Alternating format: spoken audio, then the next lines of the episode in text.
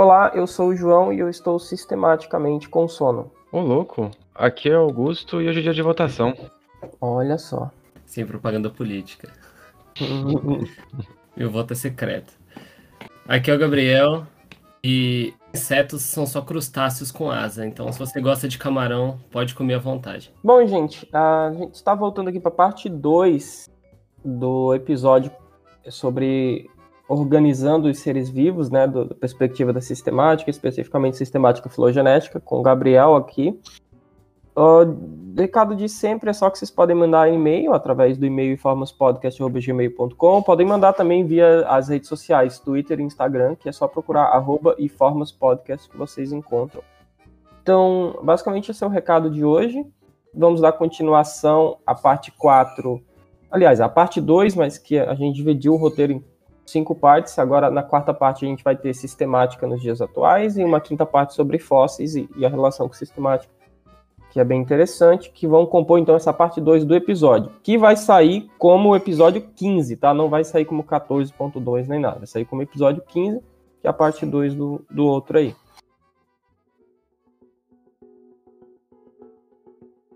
Eu, eu acho que um bom ponto de partida é, é trazer tudo que a gente falou no, no primeiro episódio para as análises reais, né? A gente comentou um pouco como que funcionam, ah, qual que é a lógica por trás das análises em sistemática. E para a gente poder trazer para as análises reais, é, eu vou retomar um dado que o Augusto levantou no primeiro, no primeiro podcast, que era sobre como uh, o número de possibilidades de configurações entre os ramos de uma determinada árvore filogenética ela cresce de uma forma muito grande, né? Então, só para a gente ter uma ideia, se você tem uma análise com nove uh, taxons, você tem 1.281.892 combinações possíveis. Se você subir um taxon, você já vai para 282 milhões de, de, de configurações possíveis, né? Não dá então, pra fazer, né? É, é, muito complicado a gente tratar uh, bichos de fato, né? Não, não num, exemplo didático, mas é quando você está trabalhando com. Por exemplo, tem análises morfológicas que vão para lá dos 300, 400 caracteres, por exemplo. E, e, tratar isso manualmente é um negócio muito complicado, né? Gabriel, o, a matriz, se eu não me engano, a matriz filogenética do André Acal de de dinossauro tem mais de mil caracteres. Isso é absurdo, cara. É absurdo. como, como lidar com esse, com esse volume de dados em sistemática é, sem computadores, né? Então, é, por algum tempo as análises foram feitas manualmente, é, desde que os trabalhos de, do Hennig saíram, mas depois de um tempo ficou inviável, né? Aí com os computadores tudo fica mais fácil, né? O computador é basicamente uma calculadora gigante, né? Então é, elas podem ajudar bastante, né? Nessa tarefa aí. É, até porque, tipo assim, pessoal, eu acho que no começo, começo da coisa. Eu lembro que. Até, lembra, Gabriel, que a gente fez uma prática, não sei se tu fez comigo, de, de fazer a árvore na mão, assim, tipo, buscar a parcimônia, analisar a distribuição ali, contar os passos e fazer a árvore filogenética na mão. Chegou a fazer isso? Fiz, fiz com você. A gente tava na mesma turma, não se conhecia ainda. É. Mas a gente tava junto. E era um negócio bem chatinho. E era tipo assim, pouquíssimos taxons, pouquíssimos caracteres. Imagina fazer na mão isso para um, um exemplo tipo da vida real. É muito limitado, né? Não, não daria. É, então. E, e, e, mesmo computacionalmente falando, assim, é, não dá para testar todas as hipóteses. É, a partir do momento que você chega ali nos 20, 30 taxons, começa a ficar completamente inviável até o próprio computador testar todas as hipóteses achar uh, a mais parcimoniosa, né?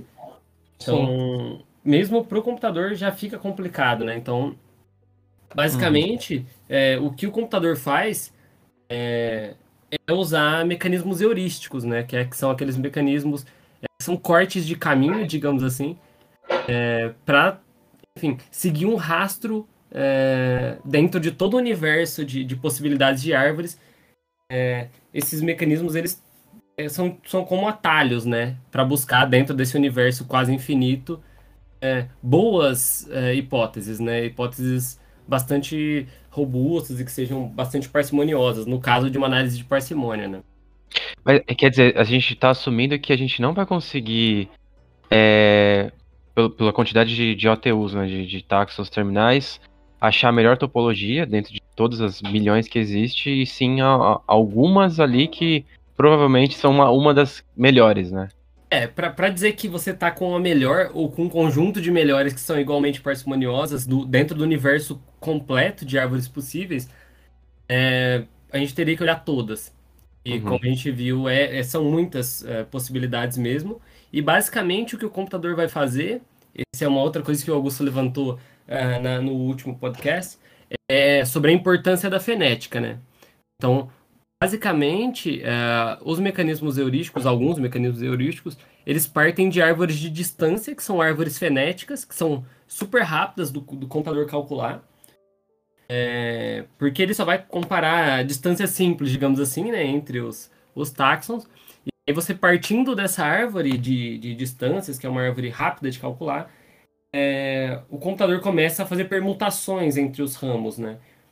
Aí, conforme ele vai vendo que o negócio vai ficando uh, mais otimizado, mais parcimonioso, ele começa a seguir uma determinada linha. Ele pega uma toada ali, aí ele vai fazendo as permutações e cada vez ele vai retendo as árvores mais, uh, mais curtas, né, com menos passos, né, as mais parcimoniosas.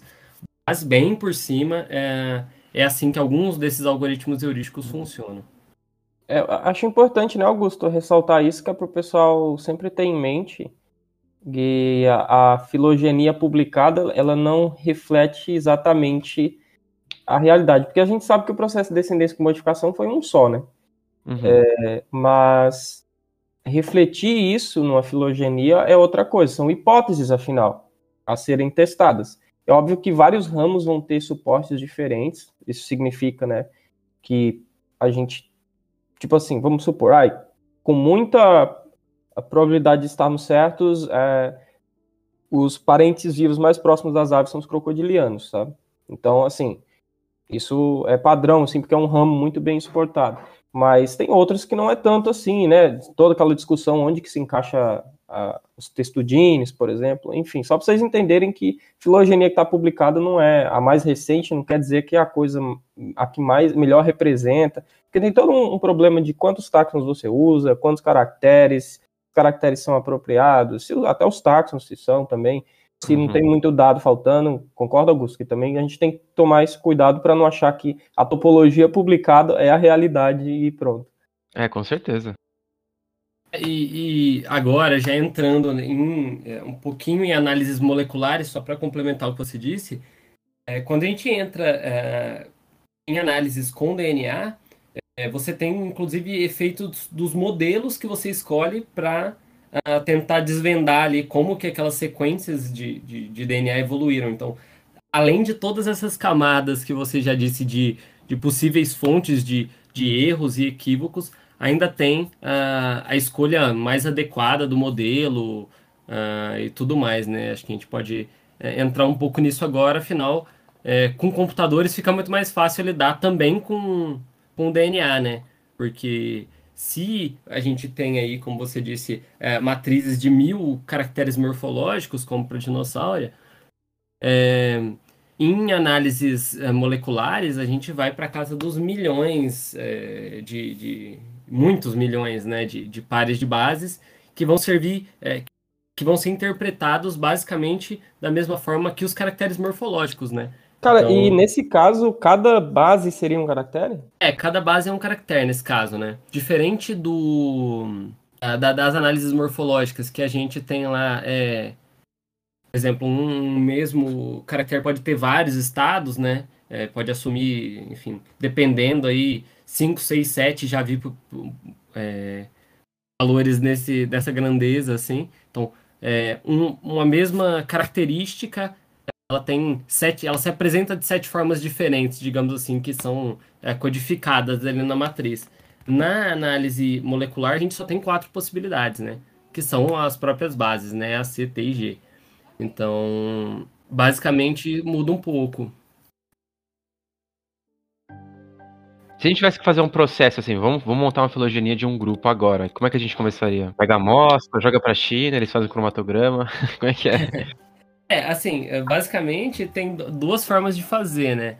Ou você usa dados que já estão publicados, então a gente tem grandes bancos de dados aí, uh, como o do NCBI, né, o GeneBank, é, e bancos de proteínas também podem ser usados. Ou você pega e sequencia, que é um processo mais complexo, né? Precisa de grana, precisa de estrutura laboratorial e etc. Então, esses seria os dois, esses seriam os dois caminhos, né, para começar uma análise molecular, digamos assim, né. Então, é isso, obtenção dos dados brutos, né. Essa é a primeira parte. É... Bom, depois disso, o que a gente precisa fazer, e esse é o, já é o primeiro processo complicadíssimo, é, é alinhar esses dados. Se a gente for parar para pensar, é, como a gente está comparando organismos bastante diferentes, é, as sequências de um mesmo gene, por exemplo, ela vai sofrer ao longo do tempo, desde que essas duas linhagens se separaram evolutivamente, ela sofreu ali deleções, inserções, duplicações, várias coisas que aconteceram com essa sequência de DNA que fizeram com que elas tivessem tamanhos diferentes, né? E para a gente poder, antes de fazer de fato a análise filogenética molecular, a gente precisa alinhar esses, é, é, essas sequências completar ali com buracos, né, que a gente chama de gaps, a gente conseguir fazer uh, essas várias sequências de genes de organismos diferentes se alinhem e fiquem uh, mais uh, representem mais ou menos o que a gente imagina que seja a homologia entre esses dois genes, né? Então a homologia das bases ali a gente busca dessa forma, né? E aí você tem um outro processo que custa muito para os computadores e que também é, tem uma heurística por trás, que é achar esses alinhamentos, né? Imagina que existem quadrilhões de formas de alinhar meia dúzia de genes, né? Então, é um processo tão complicado quanto o de, da busca de árvores, né? Esse segundo processo. Acho que tá certinho, de elemento é esse. Seriam esses passos, né? Onde a gente imagina que houve eleições para a gente conseguir ter essa equivalência de comparação, né? Entre as, as os sítios, né? Exatamente. Uhum. E, aí também existem inúmeros algoritmos. É, uhum. é, é, um processo muito custoso. É, eu fiz uma análise de brincadeirinha lá para o blog, né? Acho que o João até pode colocar depois o texto aí que eu usei. Coloco. É, eu usei primatas, né, para fazer a análise. Aí eu alinhei, sei lá, uns 80, 80 é, sequências de umas 15 mil bases, vai mais ou menos, que é o tamanho do genoma mitocondrial. Uhum. Demorou, tipo, quase 24 horas o alinhamento. Ele foi mais demorado do que a própria que a própria busca pelas árvores, né? Só para o pessoal ter uma, uhum. uma noção, né? E isso uma análise pequena, 15 mil pares de base, hoje na era da genômica é nada, né? Hoje tem, tem análise na casa dos milhões aí com, com tranquilidade. Então, só para dar uma ideia de tempo, assim, né? Como é custoso. Meu computador não é um primor, mas é, ele sofreu um pouquinho para chegar nesse resultado. Não, mas é, já dá. Um computador ter, dos dias de hoje ter problema, assim, de tempo, né, para resolver um problema desse, porque realmente é, são muitas coisas a serem avaliadas. Então, só sumarizando aqui, primeiro, você está dizendo que, primeiro, só para a pessoa entender onde está envolvido análise é, estatística, algoritmo, essas coisas primeiro passo é você fazer o alinhamento e daí já entra algoritmo, porque como você, tem diversos tipos de algoritmo para otimizar alinhamento, né? O, o, aquele blast que você faz no NCBI, ele é um alinhamento local, mas tem um alinhamento global também, tem outros, outros tipos, né? Uhum. Então, primeiro você faz um alinhamento que já está com o algoritmo. Depois do alinhamento, aí vai vir você, ainda vai modelar alguma coisa para poder gerar as árvores, né? Isso, isso. Então, só para o pessoal entender que realmente, a gente, quando a gente está fazendo essas filogenias, não é tão simples e direto como pode parecer. A gente tem que fazer, tomar algumas premissas que estão nos modelos ali e realizar as análises. Não estou falando isso para desconfiar dos resultados, não, não, tá, gente? É só para desmitificar um pouco que, tipo assim, não é apertar só um botão e fazer as coisas. Se você quer entender a fundo o processo, você teria que entender também os algoritmos. E não estou dizendo que é fácil, eu mesmo é. não entendo. Para ser entender... sincero, eu mesmo não entendo. Entender e justificar eles também. E justificar eles também. É, bom, a partir do alinhamento, então, esse alinhamento ele, ele vira uma matriz, como as matrizes morfológicas, né, uma tabela, é, de taxons por, por caracteres, né? E aí os caracteres sendo as bases, né? As diferentes bases. Uh, e aí você manda isso para um, um, programa de computador. Aí vem uh, mais uma, uma questão aí, uma decisão de metodologia, né?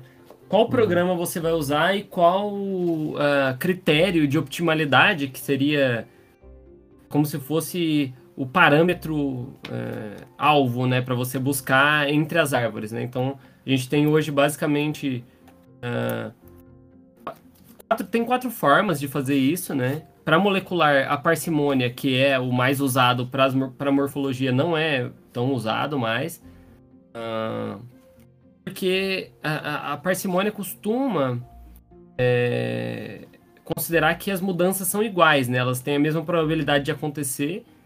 E isso, quando a gente está lidando com DNA, não é bem assim, né? A gente sabe, já tem uma boa noção de que algumas bases é, têm uma maior facilidade de mudar de uma para outra uhum. é, e etc. Então a parcimônia ela perde um pouco dessa profundidade, né, do, do, do, do da modelagem do DNA.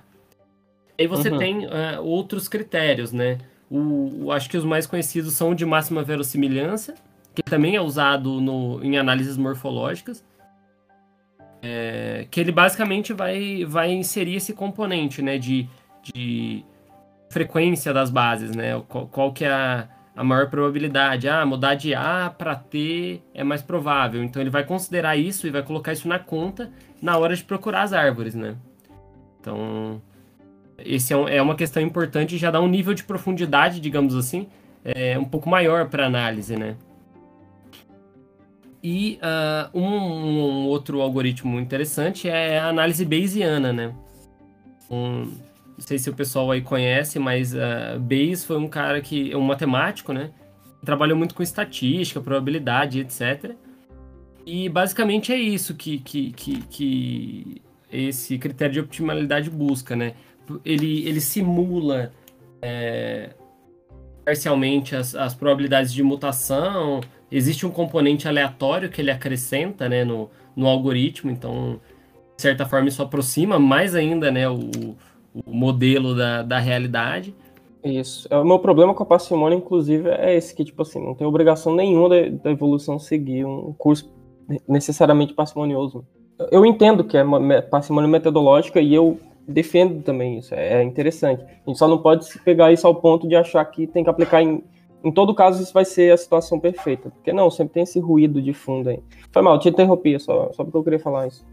Imagina, mas tá certo. É, e aí, basicamente, é, são esses dois modelos, e agora, é, agora, mais ou menos, né? Já faz um tempinho que tem os, os outros. É, alguns programas que fazem análise por, por coalescência. Eu não entendo muito bem, então não vou entrar em, em maiores detalhes aqui em como funcionam esses modelos.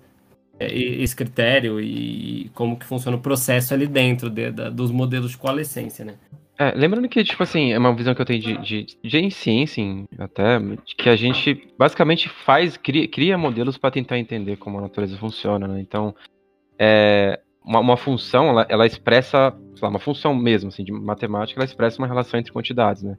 E a, uma função, ela torna um modelo quando ela tem o objetivo de representar um comportamento de eventos naturais, né? Sei lá, tá bem, ficou bem famoso aquelas funções para tentar é, entender as dinâmicas da, da pandemia, né? O CIR lá.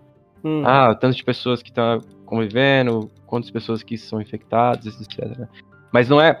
Digo assim, a gente uh, fa faz uma curva tentando utilizar essa curva como um, um método de, é, de trabalho para tentar entender as coisas, mas não necessariamente aquela curva é real, de verdade, né? É um modelo que a gente trabalha, que é Sim. é o que basicamente a gente faz sempre todo.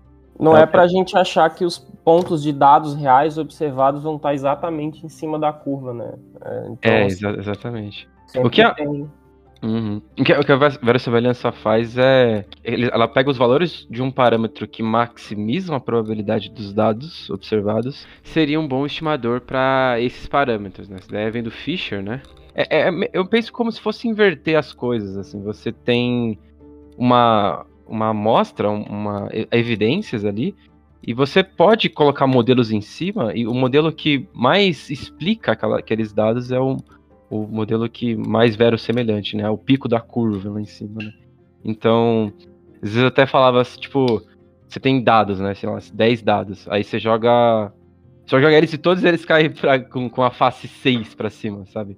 Uhum. Se você tem uma hipótese, a hipótese que todos os dados eles são tipo, é, um, equivalentes, assim, tipo, em, em, probabilidades uniformes, né? Todas as faces. E você tem uma outra hipótese que é a probabilidade de que o 6 é viciado, entendeu? É, eu, eu, explico melhor os meus dados se os, os 6 for. Se, se os dados forem viciados. Então a verossimilhança da hipótese dos dados viciados ela é maior.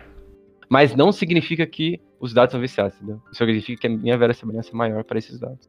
Você falou de modelo de substituição. É, é que é essas probabilidades de transformações de caracteres, né? E eu, eu, lembro que quando eu fui estudar isso tinha muitos, assim, tinha alguns que nem, nem levava em conta nada, nenhuma substituição, todas elas são equiprováveis, como o Junks Cantor, né? E aqueles modelos são todos baseados naquelas cadeias de Markov. Mas né? aí tinha modelos que, que levavam um monte de coisas. Eu tenho o famoso que, Kimura dos parâmetros, né, Gabriel? Também, que estima as transições mais frequentes, né? Que transições são mais frequentes que transversões, né? Então, tipo, é mais fácil de. É mais fácil um A mudar para G do que um A mudar para C, porque é uma transição, uma transversão. Ou seja, uhum. você está tentando colocar no seu modelo é, coisas que você vê na natureza acontecendo para explicar melhor os seus dados, entendeu? Só que aí tem, no caso de um modelo muito grande, um modelo de substituição que, que coloca muitos parâmetros, como o GTR, muitos parâmetros livres, ele consegue a, ajustar melhor essa curva. Porém, você tem mais coisas para explicar, né? Você, vamos dizer assim, que a parcimônia do, do GTR é muito baixa, né? Porque você tem muito mais coisas que você está levando em consideração para explicar os seus dados, entendeu? Uhum. Então tem um, um, balanço que tem que fazer também entre você ajustar a sua curva assim certinho com o que você acredita do que, que, que, é de verdade e você depois justificar elas, né? porque você está como é que colocando pré-suposições ali, né? Sim. É. É, nesse caso das transições, transversões, é, é, bem interessante até porque é uma, uma parte relevante que acaba sendo um, um, um, viés mutacional que a gente conhece que existe, né? Então, é bem pontuado essa parte aí. É, é uhum. e, e, e, só, só complementando o que o, o, o, que o Augusto falou, esse modelo, por exemplo, GTR é o modelo onde você tem mais parâmetros livres, né? É, dentro da, das análises né, bayesianas, geralmente. É, e o que acontece que você tem tá, 10 parâmetros que, que vão variar livremente, né, é, dessas, das mudanças de uma base para outra. Só que a questão é, se você, é, a gente não pode assumir o GTR como o melhor modelo sempre, porque também vai depender um pouco do seu conjunto de dados. Imagina que você tem um conjunto de dados onde um, um modelo é, um pouco menos parametrizado, ele se encaixa melhor. Se você usa um modelo com muitos parâmetros, você pode, é, essa hiperparametrização ela além de custar caro computacionalmente, ela pode também interferir nos seus resultados. Então, para a gente definir um modelo de evolução lá do, do que você vai falar para o programa, oh, minhas sequências estão evoluindo provavelmente dessa forma. E aí o programa vai procurar com, é, se baseando né, nessa informação, né? E aí você precisa também é, de uma análise prévia, que você submete o seu conjunto de dados a um programa e esse programa vai testar ele é, sobre vários modelos, né? É, e vai te dizer, ó, é, esse modelo aqui é o mais adequado. E aí, com base nisso você usa. Então tem mais aí, mais uma camada de, de complexidade né, nessas análises moleculares.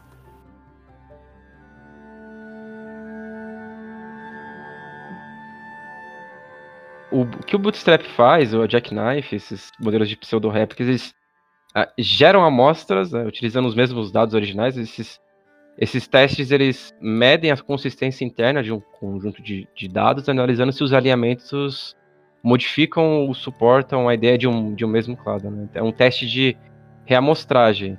Cada, tipo assim, cada ciclo cria um alinhamento replicado e o algoritmo faz uma amostragem de locais com reposição, né? Removendo locais ou replicando outros aí. Aí, tipo, você meio que depois da sua análise você pode fazer esse teste para você, você, se você consegue encontrar os mesmos resultados, se, se tem uma consistência uh, dentro do, do, dos seus dentro do que está fazendo, né?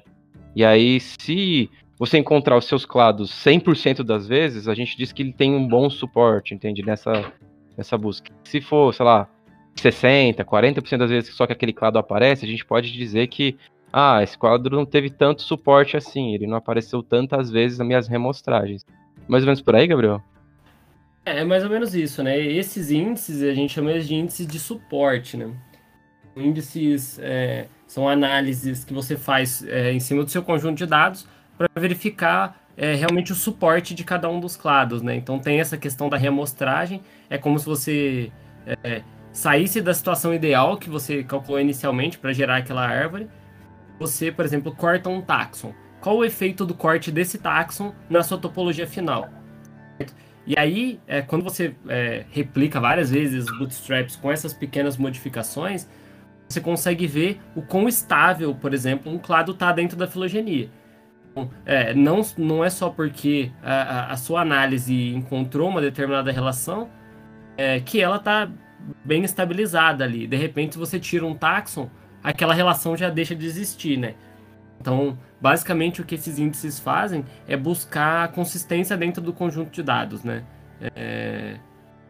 Mostrar que uma determinada relação filogenética que você encontrou na sua análise, ela não, não é fruto de, um, é, de uma conjunção perfeita de fatores, né? Então você tira um pouco de, da, da, optimalidade, né? da, da otimização da, da a sua análise e ver se aquele clado continua uh, vivo lá, né?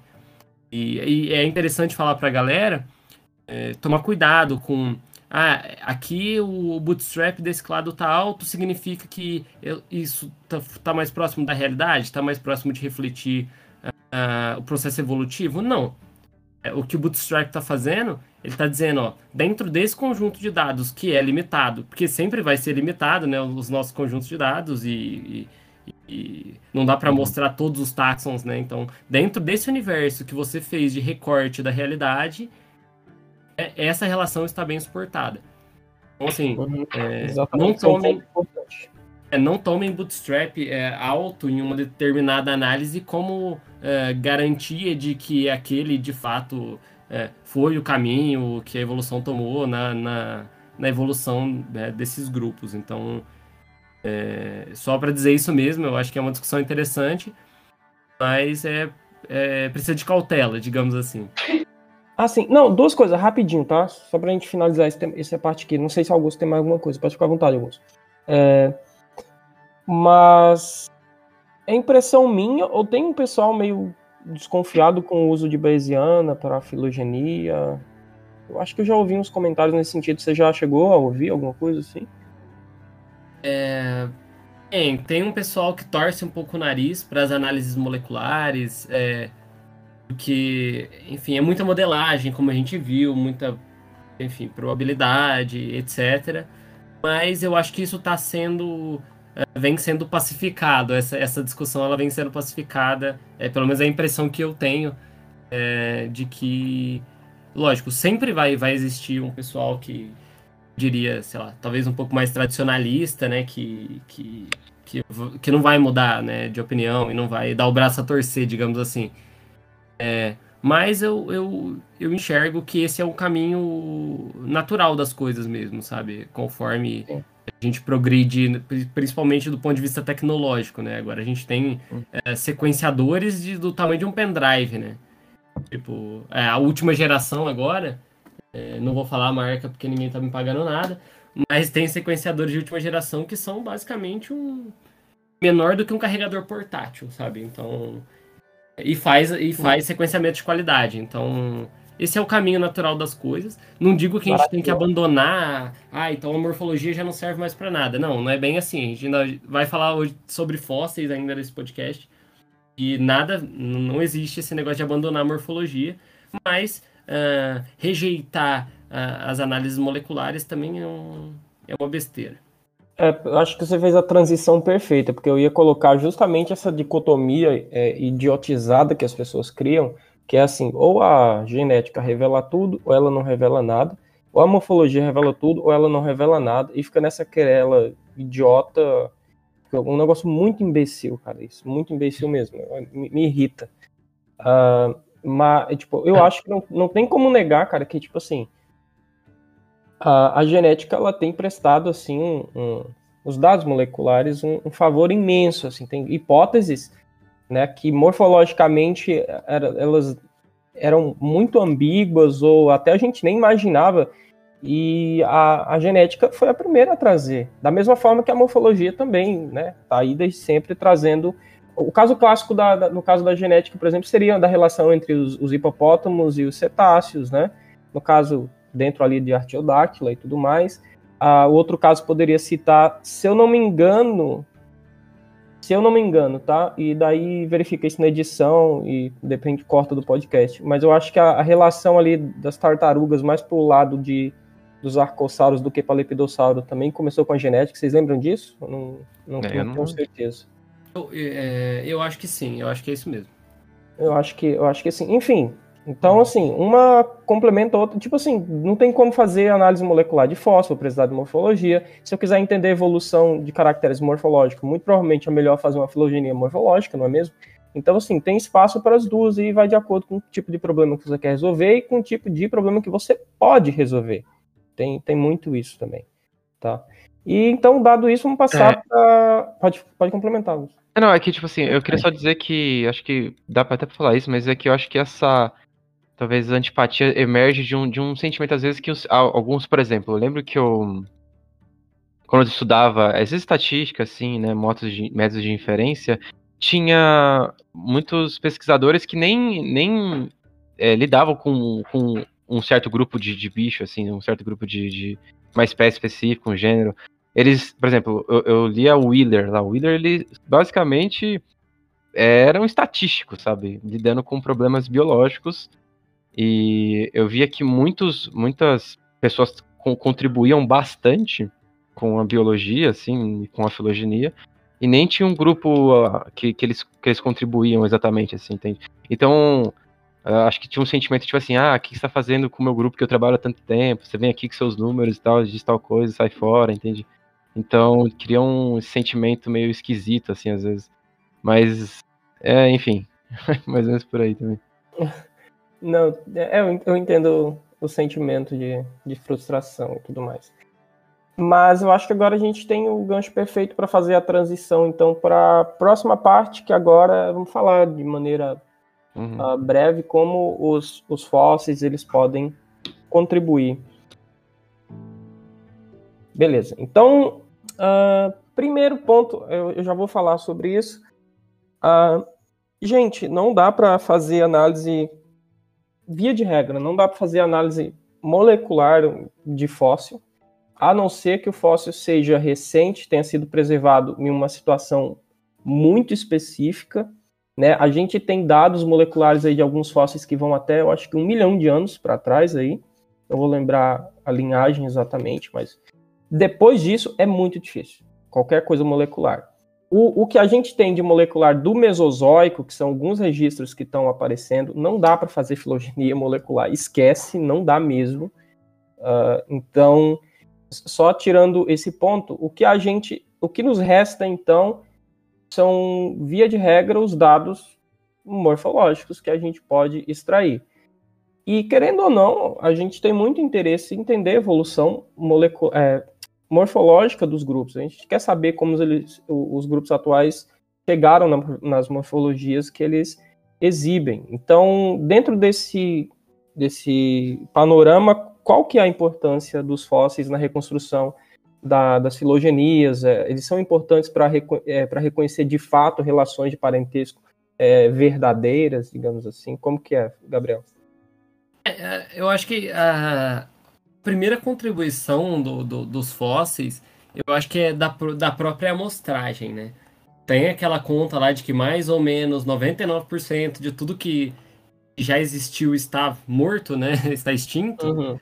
É, então, os, o, a, a, primeira grande contribuição dos fósseis já é na, na própria entrada né, dos dados ali, que é os fósseis são ah, é, amostras, digamos assim, é, eles trazem evidências de todos os outros 99% é, de organismos que passaram pela Terra e já não estão mais aqui. Né? Então, a própria a, a amostragem já melhora é, com a introdução de fósseis, né? Então, Eu acho que esse já é o primeiro ponto, né? Só de você ter acesso a uma, uma biota muito maior do que, que a gente conhece hoje é, e que não está mais aqui, já é um grande ganho. Eu começaria por aí já, né?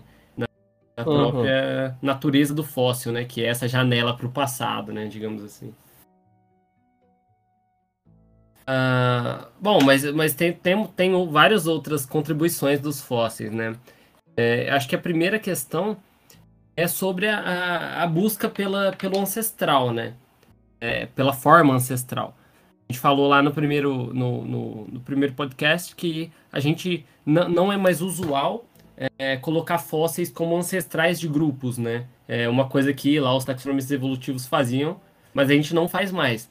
Mas uh, o que a gente pode fazer com os fósseis, e, e, e esse é da, um dos grandes ganhos em usar fósseis, é uh, conseguir preencher um, um, todo um espaço de, de, de tempo onde você não tem mais organismos vivos né, dentro de uma filogenia e que você se vai se aproximando, você vai colocando fósseis uh, mais antigos e etc. E você vai se aproximando lá da base, né? Da, da real base uh, da, da, da, da, filogenia daquele grupo, né?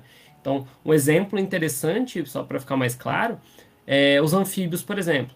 Você olha os anfíbios hoje, é, olha uma filogenia de, de, de, de tetrápoda, por exemplo. Aí os anfíbios estão lá na base de tetrápoda.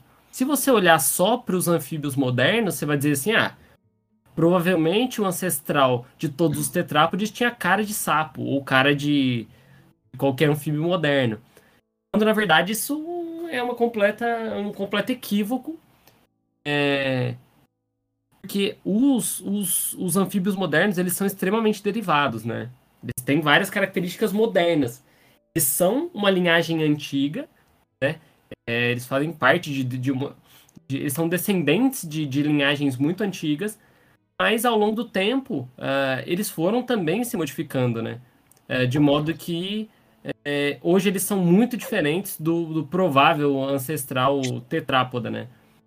Aí, se a gente olha para os fósseis e insere os fósseis numa filogenia para olhar para esse problema do ancestral de tetrápoda, qual que era a cara dele, a gente começa a, a, a gente consegue fazer uma, uma reconstrução mais, bem mais fidedigna, né, do que seria o esse ancestral. Então, essa busca pela cara do ancestral, é, pela, pelo jeitão dele, porque isso é muito importante para a gente criar as hipóteses de evolução do grupo como um todo, né? Tipo, isso é muito relevante.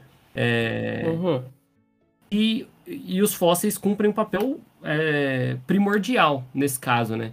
De poder se inserir ali na filogenia e uh, digamos assim, se aproximar temporalmente mesmo, né, do, do, do ancestral comum. Mesmo que a gente nunca saiba, nunca é, consiga saber de fato quem foi ele, é, provavelmente os, os bichos que, que viveram quanto mais para trás no tempo, é, provavelmente estariam teriam uma forma bem, bem mais parecida com o ancestral do que os bichos que estão vivos hoje, né? Então esse é o uhum. primeiro ponto.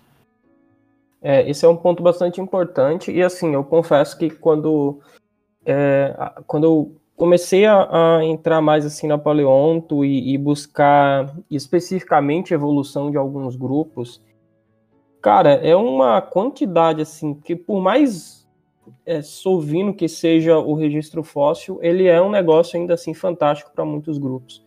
E que quando a gente põe isso dentro de um panorama assim filogenético, é, eu acho muito fantástico o que a gente consegue observar. Assim, caso clássico, né? Cara, tu tem aves de um lado, crocodilianos do outro. Como que essas desgraças são os parentes vivos mais próximos do outro, sabe? Ah, não, cara, você obtém esse, esse resultado e você fala, como é, como é possível isso, cara? É, algumas pessoas, eu lembro de uma cena na graduação, é, Augusto e hum. Gabriel, que o professor apresentou a filogenia, a resumida assim de tetrápoda, e falou, então é isso, gente. As aves estão mais próximas dos crocodilianos do que de os crocodilianos estão de, sei lá, lagartos ou tartarugas. E o menino, um dos garotos que estava assistindo, simplesmente entrou em choque. Não pode ser. Como, uma ave não parece um crocodilo, sabe?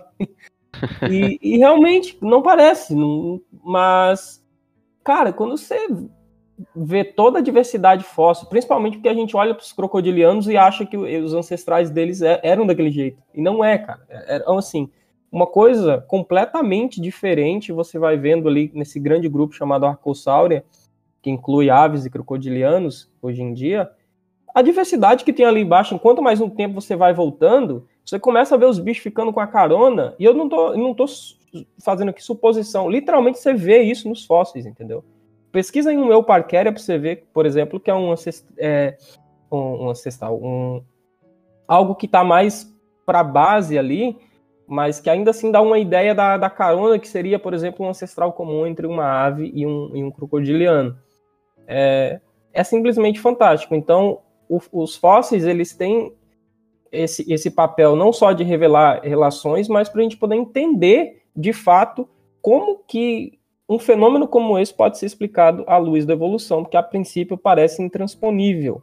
Né? Aí daí vem o pessoal perguntar onde que está o crocopato. O crocopato não parecia nem um pato nem um crocodiliano, e o registro fóssil ele mostra isso muito bem. É, eu acho interessante reforçar esse ponto. É, com certeza. É, Augusto, queria falar? Não, não, não, eu ia perguntar assim, é, esse, esse lance do, do crocopato, assim, já ouvi isso mais de uma vez. Que, que história que é essa daí? É basicamente é um... assim, ah, se aves e crocodilianos têm um ancestral em comum, onde está o crocopato com características intermediárias entre um pato e um crocodiliano? Sabe? É ah, já sei quem falou isso então. Entendi a turminha que falou isso. Beleza. É meio, é meio estúpido, assim, né? É porque isso até parte do. Isso parte da, da, da, da ideia de que, tipo assim, eu tenho que ter um ancestral comum entre, tipo, tipo assim, eu vou pedir um ancestral comum entre um beija-flor e um crocodiliano. Tem que ser metade beija-flor e metade crocodiliano. Não faz sentido, as pessoas não entendem que é um grupo, entendeu? É, é bizarro. Se voltar no tempo, fica mais bizarro ainda, né? O ancestral comum entre um dinossauro e um fungo, né? Qual era a cara desse, desse ancestral, né? um fungossauro rex. É, por aí. É, é bizarro isso. Ainda nessa linha, é, pegando o mesmo exemplo, né, entre... É... Agora entrando um pouco no, nas aves em si, né? A gente olha lá pro, pro grupo vivo mais próximo, aí você vai ver, é um grupo onde os bichos são uma, ecologia completamente bizarra, assim, carniceira e, e, e o bicho é, é, é, um monstro, que é um crocodilo, e aí tu olha para uma galinha e fala assim, nossa, como assim, né? é, do próprio, da própria ideia do surgimento das características, né? Da, é, parece que do nada apareceu pena, apareceu. É, os membros ficaram é, de uma forma que, que facilita o voo. É, do nada apareceu tudo isso, sabe? Se você olha para uma filogenia sem fósseis, parece mágica mesmo, né? Parece que simplesmente estralou o dedo e apareceu um monte de coisa e tudo bem desenhadinho e perfeitinho para o voo, né? Quando é, na verdade, essa é só uma visão equivocada mesmo do processo, né? Se a gente olhar, por exemplo, para aves, é, incluindo todos os, os intermediários, aí, os, os, os, fósseis, na verdade, né? A gente vai ter uh, um processo extremamente lento e gradual da, da, do surgimento dessas características, né? É, se a gente incluir todos os fósseis do grupo uh, das Enquitão, né, desde a, desde a cladogênese que dividiu os crocodilos das aves, estão todos os dinossauros. Todos os dinossauros ali no meio. Então, e, e, muito tempo, né? É, quase, sei lá, deve, deve, chegar perto de 300 milhões de anos, né? E aí, uh, olhando para a aquisição de características também, acho que esse é um outro ganho que os fósseis trazem, né? É, a gente conseguir é, entender o processo de mudança e de, de modificação uh, para chegar no, num plano corporal de, de grupos tão derivados quanto as aves, né? Então você olha lá, é, é, olhando para a dinossauro como um todo, você vai ver que a postura bípede vai surgir lá atrás. Aí ossos pneumáticos depois de um tempo, aí depois de um tempo a fúrcula, e as penas já, já é um negócio bem mais recente. Então, e tudo isso evidenciado com base nos fósseis, né? É, tem aí é, suporte no registro fóssil, né? Então, acho que também essa, essa questão da aquisição do, do, dos caracteres, né, e da modificação a, a partir do ancestral, é, também a, a, inclusão do registro fóssil, né, dos dados fósseis nas filogenias, tra, traz um, um, um ganho, uma profundidade, né, nessa análise muito grande, né. Sim, e só para deixar mais claro ainda, aqui na questão dos fósseis, a gente não tem nem, é, nem um papel só subsidiário da paleontologia né, dos fósseis. A gente tem um papel primário, porque aqui é informação que simplesmente a genética não pode obter. Não, não tem como. Uhum. Não tem como. Então, assim, é, é, é nesse sentido aqui, a, a, paleontologia ela não está só corroborando o que diz a genética, o que diz a neontologia. Ela está propondo coisas que essas áreas simplesmente não podem e a gente tem que fazer um framework é, teórico para poder entender o que o registro fóssil sugere. Então aqui você tem uma primazia do registro fóssil, é, que às vezes fica relegado isso assim, ah, genética é mais importante do que paleontologia, quando na verdade eles são campos distintos que podem se complementar muito bem. Não precisa ser novamente essa dicotomia. Um, só quero falar disso porque é, na Paleo RS desse ano eu vou apresentar um resumo exatamente sobre a visão triste da paleontologia que alguns paleontólogos nutriam ainda no Brasil no final do, do século XX, assim. Mas enfim. Uh, alguma coisa mais? Uh, ah, tem os conceitos, né? Assim, é, é quando a gente fala de, de filogenias de fósseis, né? Algumas coisas acontecem aí, né, nesse, nesse processo. É, bom, processo de formação de o próprio processo de formação de um fóssil, ele costuma ser bem destrutivo, né? É raramente a gente vai ter um fóssil, nossa, o bicho está perfeito, está como morreu, né? Geralmente você tem todo um processo ali, né, é, de soterramento e todo e tudo que vai acontecer é, com esse organismo até ele, ele se tornar um fóssil, né? E aí o que acontece nesse meio tempo é perder um monte de informação, certo? Então, é...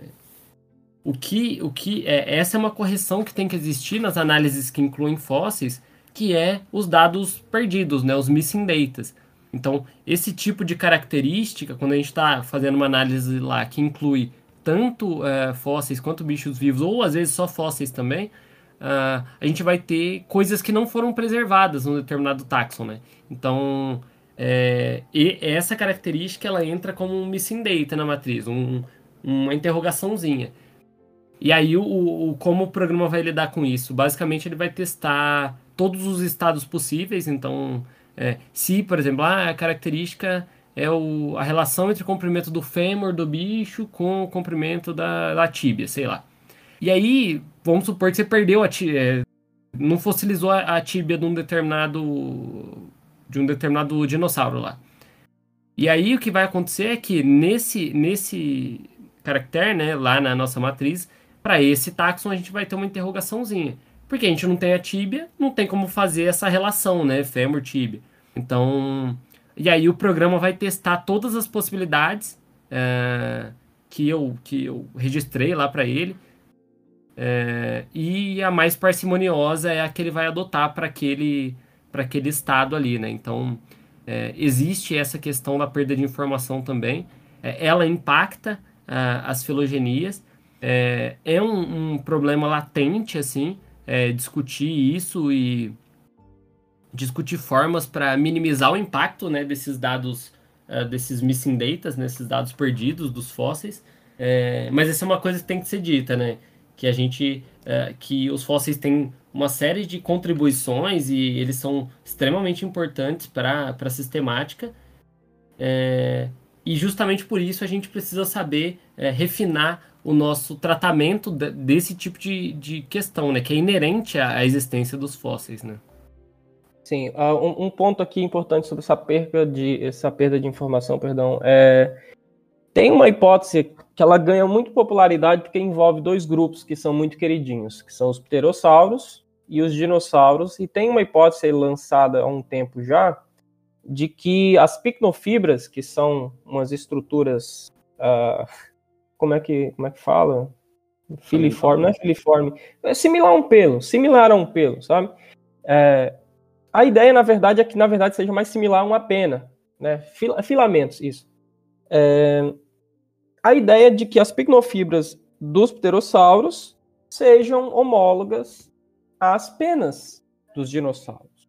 E que isso seria uma característica que estaria presente no ancestral comum de pterossauros e dinossauros. Só que o que, que acontece? Esses resultados são obtidos por parcimônia, certo? É, ok, beleza, não tem problema. Só que, assim, às vezes o que sai na, na, na mídia, principalmente, não é o que está no artigo, e às vezes até o que está no artigo não reflete o que está no material suplementar. Tá? É, essas hipóteses, elas são complicadas porque, assim, na base de pterossauro ali, os parentes mais próximos dos pterossauros, a gente basicamente não tem nada.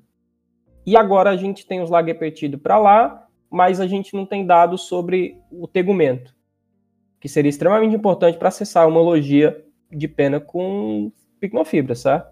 Não temos. Do lado dos dinossauros, a gente tem os dinossauromorfos que não são dinossauros, não tem informação sobre tegumento também. A gente só vai ter lá pro registros de pena lá pro Jurássico, né? Então, uh, pelo menos não estou lembrando de nenhum registro triássico. Então a gente tem uma série de missing data numa região da árvore dos ornitodírios, que é incluindo pterossauro e dinossauro, que a gente simplesmente não tem informação. Então, assim, isso complica muito eu acessar a homologia entre pena e picnofibra, porque eu tenho muita informação fal faltando para eu dizer qual foi a sequência de aquisição de caracteres, se surgiu ali, se não surgiu ali, entendeu?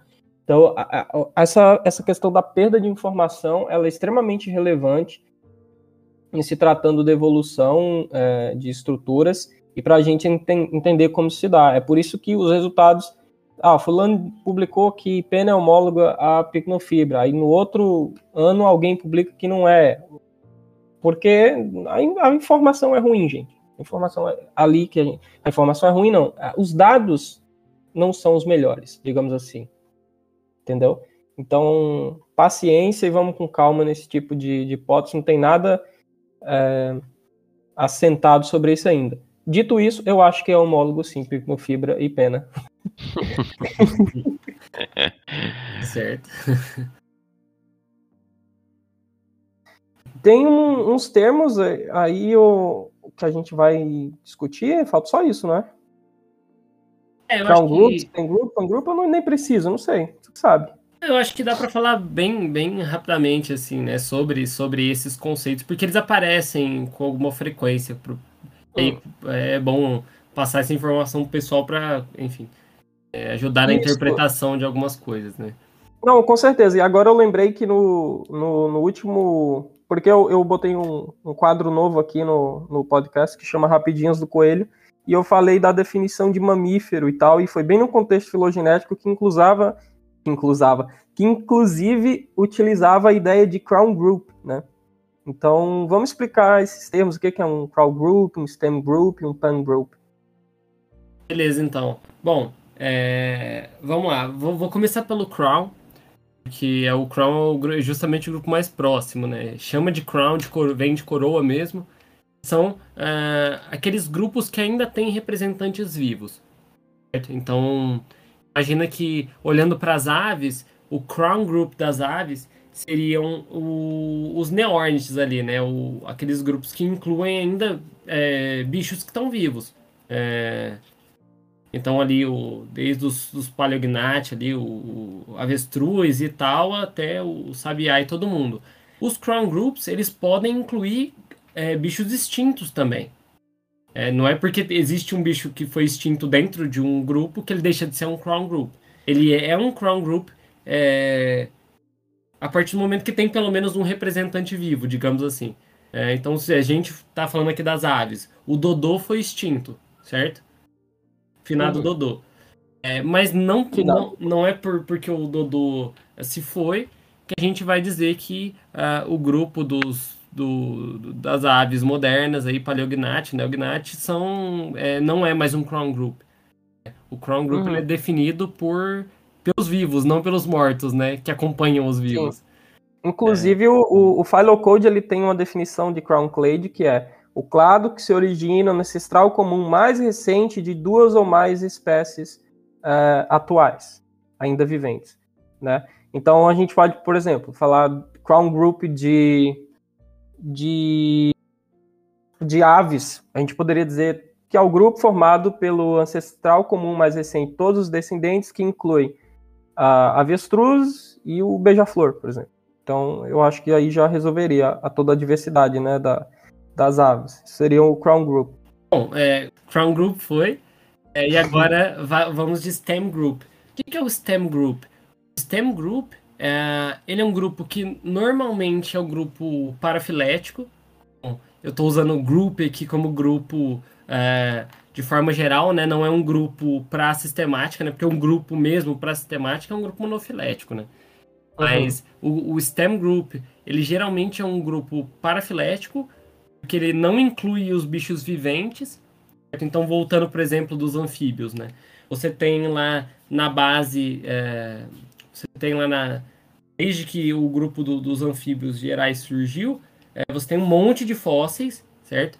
E aí, uh, que tem uma, toda uma relação filogenética complexa, e lá no final, digamos assim, do ponto de vista temporal, a gente tem o surgimento dos anfíbios modernos, certo? Então, os anfíbios modernos que estão vivos hoje, a gente chama eles de Crown Group.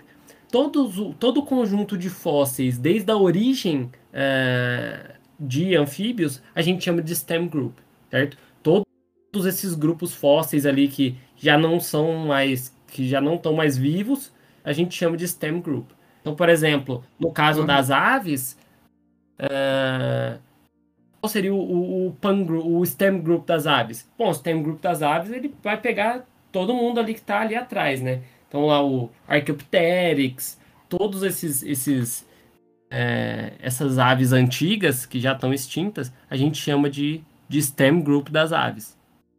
E, na, e, ne, e nesse caso, sim, eu também poderia dizer o STEM Group num sentido mais mais amplo, é, ele sempre vai a ideia é ele sempre vai incluir só os extintos. Porque se eu pensasse assim, por exemplo, crocodilo, por exemplo, crocodiliano não estaria no STEM Group de aves. Não estaria porque quando a gente monta a ideia de STEM Group, ela está associada à ideia de Total Group ou de Crown Group, Crown, Crown Group e de Total Group também, que é o PAN, né, que a gente vai ver agora. Então, por exemplo, já, já, já adicionando isso, o, o tal do PAN Group ou Total Group é eu pegar, por exemplo, um Crown Group, como as aves, e eu vou falar assim, tudo que está mais perto das aves do que dos crocodilianos está dentro de um grupo chamado Pan Aves, que é o Total Group, o grupo total que inclui as aves. E daí, nesse contexto, eu falar de STEM Group vai refletir só aqueles que não estão dentro do Crown Group, ou seja, tudo que está, digamos assim, entre aspas, para baixo da ave, de aves, temporalmente. Foi péssima essa colocação, não vou colocar para baixo, não. Uhum. Vamos falar tudo que está em divergências anteriores à do ancestral comum de todas as aves e não inclui os crocodilianos. Então, o Stem Group tem, tem esse, essa, essa característica, né, de estar tá relacionado também com como a gente acaba definindo o grupo ao qual a gente está se referindo. Porque eu já vi na literatura também o pessoal usar STEM alguma coisa. Ah, esses STEM, sei lá, STEM dinossauro, que estão do, do ramo dos dinossauros, mas não são exatamente dinossauros, entendeu? Sim, é, é, Basicamente, então, aí ficam essas três categorias, né? A gente tem o Total Group, que são todos os, os, os bichos que estão ali, sejam viventes ou sejam fósseis. STEM seria aqueles grupos que é, estão relacionados a um grupo vivente, mas que ficaram pelo meio do caminho, né? E o Crown Group seria só uh, o grupo que ainda tem é, algum organismo vivo é, representando esse grupo, né? Ainda que, só reforçando, ainda que esse grupo tenha é, espécies extintas recentemente, né? Como é o caso das aves, uhum. né? Ok.